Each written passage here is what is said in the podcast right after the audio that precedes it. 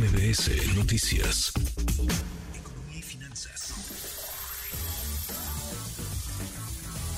Con Eduardo Torreblanca.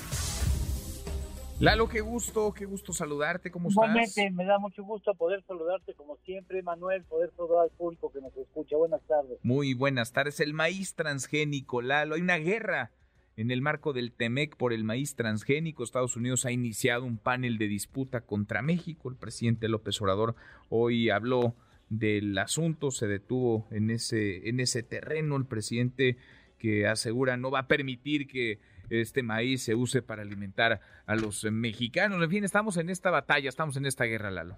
Pues sí, que otras personas podrían decir que qué necesidad, qué necesidad de meter un conflicto comercial tan importante con nuestro principal proveedor, cuando somos una nación que requiere de las importaciones, sobre todo para la creación posterior de proteína animal, o sea, una parte muy pequeña de ese maíz transgénico tiene como propósito la fabricación de harinas y posteriormente de tortillas, y eso pudiera evitarse. México tiene una, una legislación muy enérgica en, en, en el tema de los transgénicos, pero bueno, preferimos sacar, de, o propiciar que Estados Unidos sacara las uñas, el socio determinó la formación de este panel de arbitraje que tú mencionas para resolver el diferendo en la compra de maíz transgénico, donde le compramos a la Unión Americana algo así, números gruesos, 17 millones de toneladas, de las cuales 13.5 millones van al sector pecuario, es decir, el 78% de los que importamos en maíz amarillo va directamente a ser parte del alimento de animales que después nos darán de comer. Eh, las conversaciones iniciales no sirvieron de nada.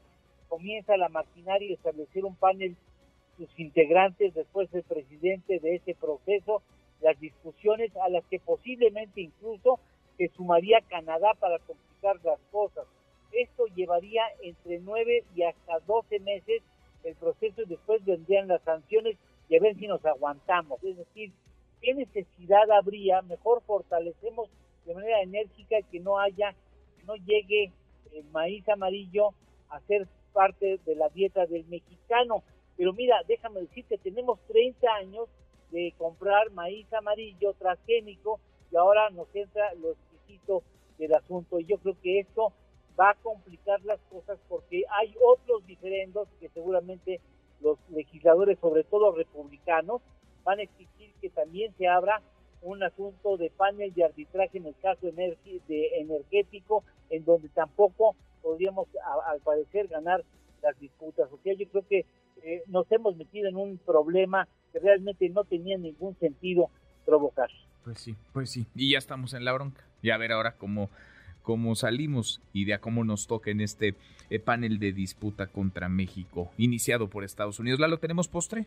Claro que sí, datos curiosísimos. Los primeros cinco sitios más visitados en el mundo, Manuel, suman 149 mil millones de consultas mensuales. Ándale. Los cinco sitios más visitados en el mundo, 145 mil, 149 mil millones de consultas al mes. Qué locura, qué números. Abrazo, gracias Lalo. Gracias Manuel, buen provecho, buen fin de semana. Muy buenas tardes. Redes sociales para que siga en contacto: Twitter, Facebook y TikTok. M. López San Martín.